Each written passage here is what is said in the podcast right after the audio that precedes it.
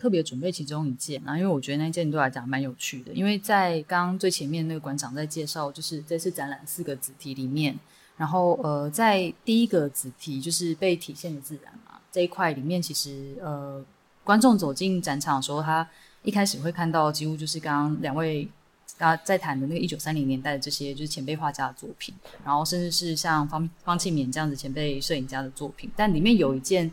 呃，特别被放进来的就是这次的委托制作，然后这一块其实我等一下呃稍微介绍之后，其实我也还蛮想要问馆长的，就是为什么会把这一件放在就是第一个区块，然后呃它没有被放到后面，就是二三四那那其他主题里面，对，就是那个呃我今天要介绍的是有一个创作团队叫你哥影视社。那你跟影视社他们这一次的作品，其实就是呃，你们到时候到现场看的时候，他的作品名称其实就是方庆绵在三零到四零年代之间拍摄的一个摄影作品，叫做《登玉山途中》。那这件呃作品这次不会展吗？会，这次会展。哎，这次有展出。对对对。哦，你说呃方庆棉的吗？对。呃，方庆棉的我们不是展这两件，嗯嗯嗯，对我们呃展了另外两件他的摄影作品，嗯嗯，对。那这一张其实你呃，如果有兴趣的听众，其实你上那个 Google 上面找刚刚那个名称的话，其实可以看到这张照片。那这张照片它有个有趣的点，就是呃，一般来说就是在谈山的风景，或者说去拍摄山这件事，大家普遍的想法就是去攻顶嘛，就是去拍那个我上去之后最高的那个角度，然后或者说要表现出这个山的宏伟。可是这张照片它有趣的就是它在名称上面就已经告诉你说，这个是一个。哦，我登山途中的一个记录的照片。嗯。那这个照片里面就是，嗯，会有两个人啊，就是右边这一位是方庆勉先生，然后另外一个是他的助手，啊，然后他们两个就是在这个呃登玉山途中记录了这张照片。那这张照片它其实在构图上面也。呃，不像他其他就是特别要去拍山的轮廓线的那些其他的作品这么的宏伟，他的确就是一个像是过程中的记录。嗯哼。然后也就是这个过程中的记录的这件事情，就引起了就是我刚刚要介绍这个拟歌影视社他们几个人的注意。那呃，我这边也稍微介绍一下这个团队哦，因为可能有一些听众不知道他们是谁。那拟歌影视社他们其实是主要是有三位啦，就是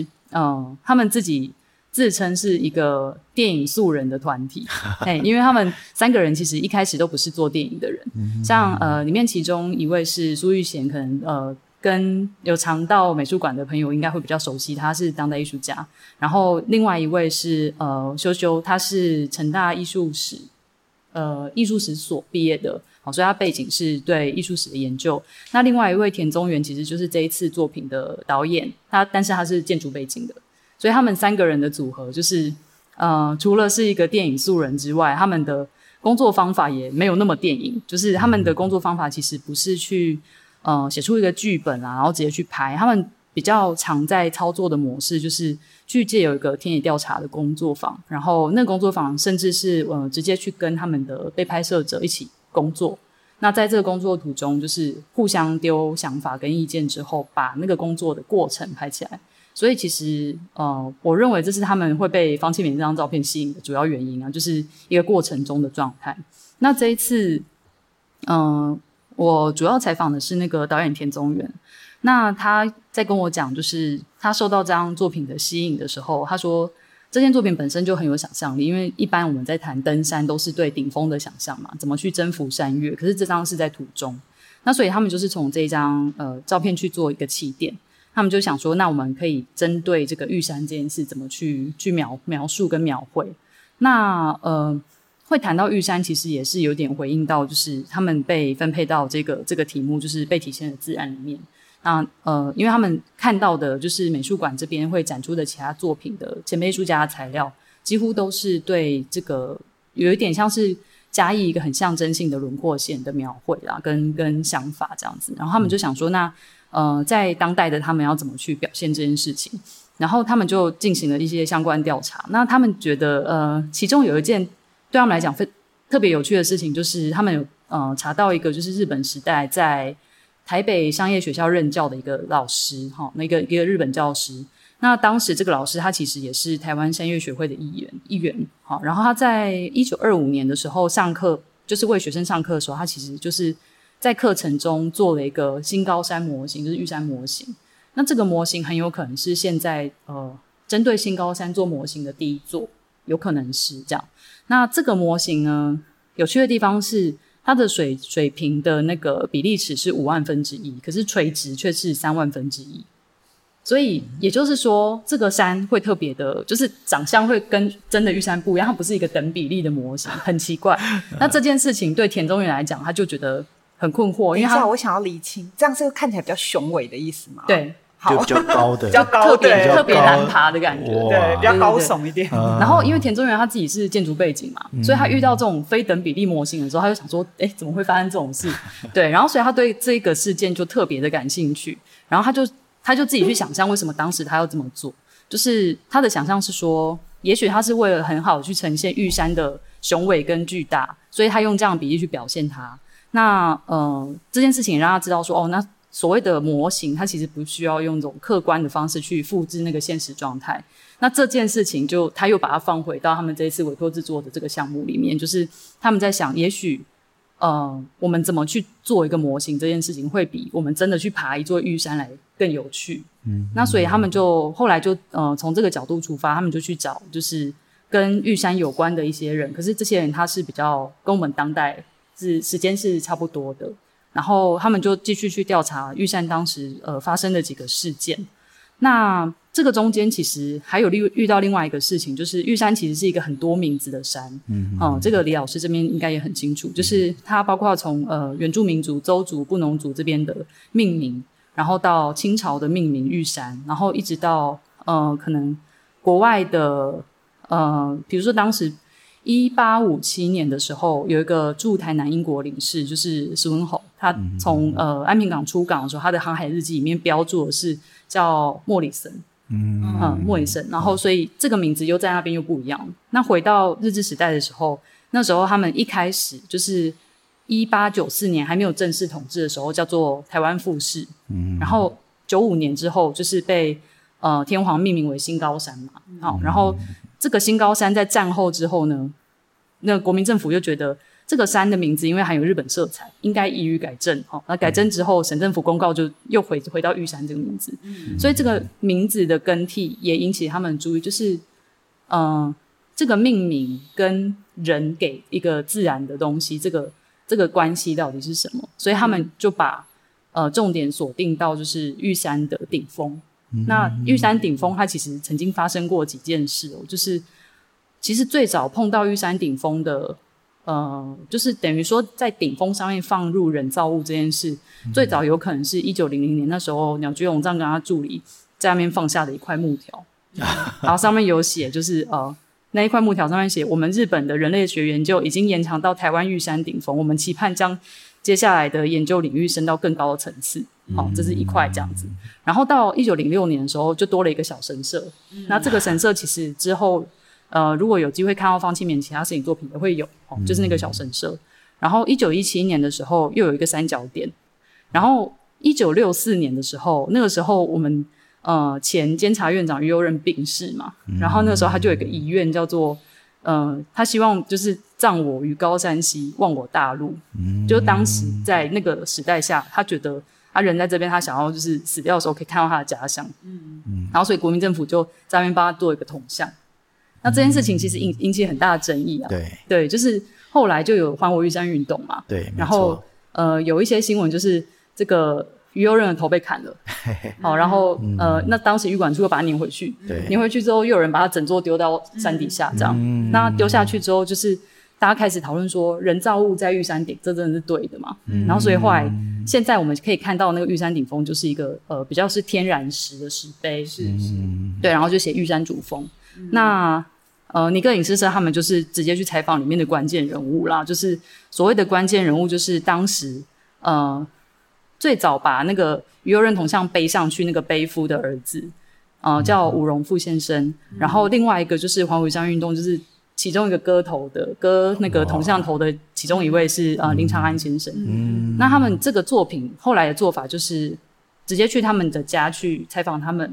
然后呃写了一个。简约剧剧本之后，就是邀请他们，就是直接把做模型的材料放到他们家去，然后他们一起把他们脑海中对于玉山的形状、形象做出来，然后在旁边做记录。所以到时候在展场会看到，就是他们整个做模型的工作坊的时候的记录，以及就是他会有一些敬畏的转换，然后搭配他们对于自己对于玉山这个路段的回忆记忆。对，那我觉得有趣的事情是，他们并没有去针对刚刚所说那这两件事做一个政治上的评判啊。他他呃，当时我在采访的时候，导演是说他们希望可以把嗯这两个的回忆就是交错去剪辑。是。那在这剪辑的过程中，你在现场看到作品的时候，会有一点像是他们并肩一起上山的感觉。嗯。那这件事情就是会在他们的个人的描述里面去形成另外一种节奏。嗯。对，这是其中一件我自己觉得很有趣的作品，但是。呃，我介绍完这个作品的时候，我我我也有点想要知道，就是当时馆长把这这一组放到第一个子题里面的想法。嗯其实那时候在想第一个子题就是被体现的自然的时候，当然就是从一九三零年代这些作品开始想。可是这里面其实我觉得很重要，展览的第一个呃主题子题想要讨论的呃其中的一个很重要的部分，其实并不是只有单纯艺术家如何去画山这样子的一个呃状态，而是那个人为的痕迹。一方面是入山的那个痕迹，它怎么样留在这个画面当中，或者是留在这个影像当中，显示人类跟这个环境之间的这个关系。那另外一个部分就是说，那这一层关系，它。嗯，如何在不同的这些人事物介入的这个过程当中，在每一个人的这个自身的这个生命经验，他们产生了一个对山的这个呃环境的一种投射，或者是一种一种一种线索，或是一个反思这样子。那我觉得呃，尼哥的这一个呃呃作品，呃，它叫做《登玉山途中》嘛。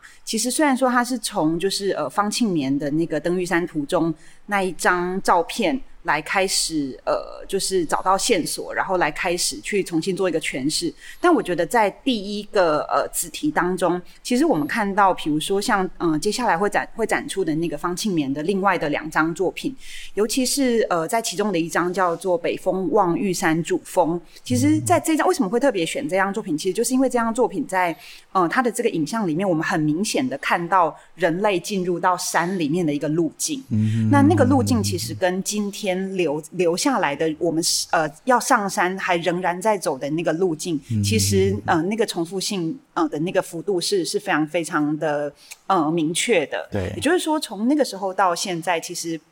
人类入山的这个这个过程，它从那个时候开始发生关系到现在，其实一直。仍然是持续当中的。那另外一件作品叫做《主峰顶望南峰》，然后登山顶中的这个登、嗯、呃登顶登顶中的登山队伍，那就会看到方庆绵的这个影像里面有大量的这些登山队的这些人，他们在山上就是如何去进行一个大众化的一个休闲登山。嗯、然后呃，方庆绵的这个影像，他又怎么样去呈现这一些人？他们站在山脉里面，嗯、他们如何在这里取得一张团体照？观光的这个团体照这样子的一个样貌哦，嗯、所以呃，我觉得就是说，嗯、呃，尼哥影视社这件作品，其实当时会希望它能够在第一个呃主题这边展出，其实是希望它能够给予一个我们当代重新去回溯，当代重新去理解登山这件事情，它在当时跟在现在的这些不同时代的这个意义。那在这里面包含了我们怎么入山，我们怎么跟山发生各种不同的身体的情感的。或者甚至是这种国族主主义式的这种想象，那在不同的这个时代的这种演进当中，我们对它的诠释、对它的想象又是如何？那再提到另外的这个呃两件作品，就是我们这一次展出的那个陈澄波的作品，其中一幅叫《千古不休》，然后另一幅是《三之巅》，其实都不能完全算是写生的作品，他们其实比较像是写意的作品。那这两呃这两件写快笔写意的这个作品呢，在陈澄波的这个呃笔触当中，其实你可以看得到他，嗯、呃，很约略的去把这个山脉的轮廓去把它描绘下来，它并不是一个那么完整的一个写生作品。那因为呃这两件作品其实呃尤其是那个千古不休，它的年代其实是待考的。嗯、那在这里就你可以看到，就是说当陈澄波他呃他在描绘山脉的时候，其实他是把它当成一个精神在诠释。嗯、那这个精神上的诠释，你可以看到里面的这个呃山脉的这个痕迹，其实它是呃画了那个呃呃玉山顶。还有大武山的这个主峰，它们直线重叠的一个一个一个样貌哦。嗯、然后前面有三个就是枯呃，像是一样像是枯树一样这样子的一个非常高耸的树木。嗯、所以呃，山脉这件事情，或者是说去描绘山脉这件事情，其实。从一九三零年代到呃，可能我们看到，比如说像战后，嗯、那其实它跟人类的这些登山活动，它其实是有很多不同的，不管是政治的，或者是社会的，或者是休闲的之间的这个关系。嗯、那展览其实呃很试图的，希望在这里能够去呃给一个呃。所不管是索引也好，或者是思考的这个方式也好，那就希望能够透过尼格影视社它这一个当代作品的重新的回返，嗯、那透过导演的角度带领我们重新去找寻思考的可能性，所以大概是这个状态。那我这边有一个问题想要再就是接着这个这一题去请教，就是因为这一次的委托制作里面还有一件作品，我个人是很感兴趣，就是范庆惠老师的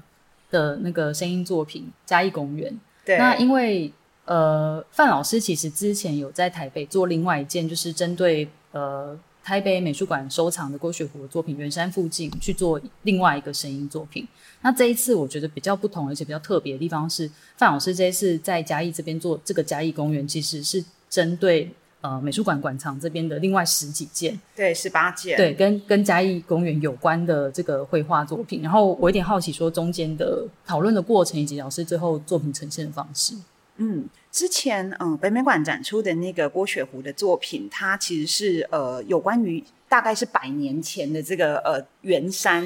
嗯、呃、的这这样子的一个呃路径的一个描绘的作品。嗯、那呃范清慧老师他也是透过声音的方式重新去回返，可是这个声音的回返跟画面，就是郭雪湖作品里面的这种意象上面的呈现，其实相差了有百年之久。嗯、也就是说，你在郭雪湖作品里面想象到他当时所看到的景。他所画的这些动物、这些植物，跟他跟范清慧他在当代的这个回返，其实呃是是差了有百年之久这样子的一个声音，所以他透过这个百年的这样子的一个时空，去带领观众重新想象，就是圆山的这个呃呃呃在时空迁移当中的一个重新想象的一个呃蛮大的一个空间的这种状这种呃落差的一个状态哦，也就是说我们怎么样在在这个。呃，时间空间的这个百年落差里面，怎么样去重新感知？那这个重新感知，我觉得在我们的这个展览里面，其实它也会是希望我们能够希望创造的一个重新回返的一个方式。那刚刚的这个呃，比如说我们谈到尼格影视社的这个登玉山图中，其实我觉得它比较像是。呃，重新的去回溯，就是呃不同时代里面山脉跟人之间的关系。嗯、那但是在范青会这边呢，我们其实是延续呃，就是在这个主题当中另外一个我们想要讨论的，也就是城市现代性的这个部分。那在城市现代性的这个部分，其实你会看到就是呃。呃，有蛮多画家，他们其实从日治时期，也是，也就是刚刚提到的一九三零年代之后，就开始会去描绘一些城市里面的这些现代性的空间。对，那公园其实是一个非常重要的这个部分。嗯、那比如说在呃，我看一下哦。嗯、呃，在呃翁坤辉的游园地，他是一九五二年的时候，他就画了一幅就是嘉义公园。那嘉义公园一直以来其实也是嘉义画家非常非常重要的一个描绘的这个点哦。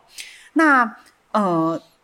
在二零一三年的时候，当嘉义市立美术馆要成立的时候，非常有趣的是，因为嘉义公园一直以来，呃，就是从陈仁波时期开始。陈坡时代开始，它就是一个就是艺术家他们非常重要的一个写生之地，对，那也是城市里面非常重要的一个一个一个游园空间，对，没错。那在二零一三年美术馆成立的时候呢，呃，嘉义的这些画家们总共有十八位，嗯、他们就到了就是嘉义公园去写生，嗯、然后呃，在写生之后呢，就把这些嘉义公园的这个作品。把它赠送给美术馆来作为典藏。嗯那其实一座美术馆的成立，它拥有这样子的一些地方来自地方艺术家的典藏品，其实是非常非常重要的。那它其实作为一个支撑，然后作为一个美术馆重要的地方艺术家的馆馆藏品。那另外一方面，它是一种就是呃象征性的一个一个一一个意义的一个存在。那嗯。呃当我把这十八件作品跟范清慧老师分享的时候，他就非常的有兴趣，因为他觉得说，我觉得他从另外一个角度来解读这些作品，我觉得非常有趣。他他当时他就提到说，他觉得这十八幅画是这十八位在地的艺术家，他们共同在嘉义做一个美术馆的梦，嗯，就是在这个地方，因为他们想象这个地方要有一个美术馆，他们要支持这样子的一个梦想，支持这样子的一个呃。呃，理想的一个呈现，嗯、所以他们共同，嗯、呃，以一个行动的方式去嘉义公园画了这十八幅画，然后赠送给美术馆。所以在这里，这种呃多重感知的这种回返的方式呢，范金慧老师他就希望能够再透过声音的方式去。呃，嘉义公园的这一些不同的场址，就是说，透过艺术家所绘画这些场址，他重新的去回返，嗯、然后在这些地方去呃录音，嗯、然后再去创造许多不同的这个段落。嗯、那在美术馆这一次开幕展的这个呈现当中呢，这个十八幅作品呢，其实它有几个层次可以来呃呃进行就是呃观看。一个层次当然是呃。这些作品，它是呃，这些在地艺术家，尤其有非常多的前辈艺术家，他们很重要的这个作品，比如说像郑炯辉啊，或者是詹福云老师，他们其实都已经呃过世了。那这是他们留下来非常重要的这个作品。所以这十八幅作品，他们可以呃，当然就是被当做非常重要的作品来看待。但他们同时也是也是美术馆的这个非常重要的档案。对。那在这个档案的这个价值意义当中呢，范清慧老师他透过重新回返这些档案里面的场景。然后去进行声音的录制，嗯、那他试图透过写声，就是呃写就是写写东西的写字的写，嗯、然后声音的声，嗯、来回应写另外一个我们原先在谈到的那个写声的那个概念。哦、对，他用声音来回应景色、嗯、这样子的一个写声概念。所以透过声音的这个呈现，其实我们所感知的这个嘉义公园，它就从眼前的这个画面画布上的这个画面，转换到另外一个比较立体的。比较多重感知的这样子一个重新让我们去理解、去想象嘉义公园的这个生境，嗯，这样子的一个样态哦。所以这十八幅的呃作品呢，它在展出现场，它就会透过视觉、透过声音，然后透过影像的方式去做穿插。那带领大家重新去观看我们呃生活里面一个非常重要的，就是嘉义公园这样的一个场景，嗯、然后也重新去理解嘉义的艺术家他们怎么样在这样子的一个环境里面去造梦。嗯、那这个梦就是大家现在所身处的这样子一个美术馆的空间。嗯，对，所以是透希望能够透过声音跟影像的方式来重新的回返、重新的感知。嗯、对，所以这大概是范钦慧呃老师这一件作品非常重要的这个部分哦。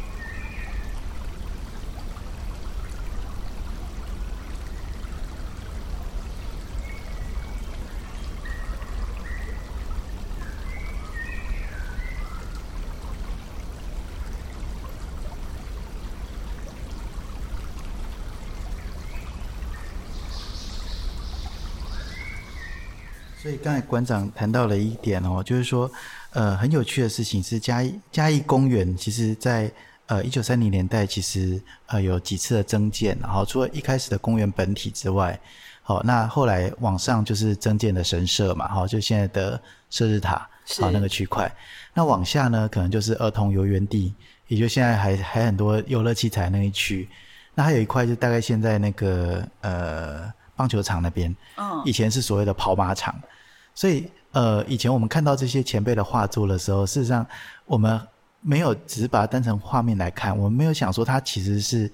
嘉义市市民很重要的一个休憩的一个生活空间，对，而且这个空间里面是有声音的，对，呃，说不定有马嘶跑，就是跑的声音或嘶叫的声音，儿童在那边很嗨的欢乐的声音，啊，那甚至是男男女女在那边自由恋爱谈，呃，就是的笑声啊，或者是神社的祭典的仪式的声音，哈、啊，这些，哎，透过这种多媒材的一个运用，让我们找回过去那种城市生活的一个感受，是，哎，也是非常有趣的一个创作，哈。嗯，这其实也是这一次呃错反风景这一档展览里面，他希望能够带领民众，就是从一个多重感知的一个方式，嗯、去呃重新理解我们跟环境的这个关系。嗯、那其实我们刚刚谈到的这些展出的内容，大多都是呃整个展览的这个第一个。呃，主题底下的这些呃作品，嗯、那其实展览还包含了，就是第二个部分，就是我刚刚讲到的那个被呃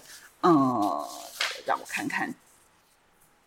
还包含了第二个部分是内在风景，然后媒介中的观景跟激进的风景，嗯、都是呃展览里面非常重要的想要探讨的这个部分哦。嗯、那但是因为呃现在美术馆大家都知道它就是在验收当中，嗯、那我们的开馆时间还没有非常的确定。嗯、那不过就是呃。接下来一旦就是验收顺验收结束的话，在呃整个准备期完成之后，嗯、我们就非常希望能够开馆，嗯、然后邀请大家来呃欣赏，就是这一档跟嘉义的这个整个历史脉络作为一个跨度非常非常重要的连接度非常深的一个展览。嗯，好。那呃，我想从一九二六年哈陈澄波入选地展，那开创了嘉义的一个绘画风气哈。那像林玉山啊这些画家哈一路走来哦，那呃包含弟子师生这些呃。绘画的一个传承，哈，让整个嘉义啊充满了一个绘画的一个氛围。那呃，延伸到战后，哈，像呃，刚才馆长也提到，就是十八位画家造了这个梦，啊，就是希望有一个呃嘉义市自己的美术馆的梦。那这整整跨越了将近一百年的时间，那我们的美术馆哦，终于要在今年啊能够开幕。那我们也呃希望听众们呢哈，在呃美术馆开幕的时候，一起来共襄盛举，一起来创作历史哈。那二零二零年哦，真的是嘉义非常具有历史意义的一年。好，那我们今天啊就非常谢谢啊我们的赖艺兴馆长啊，还有林宜秀哈，那就是呃来。啊，还有我哈，就是李志浩哈，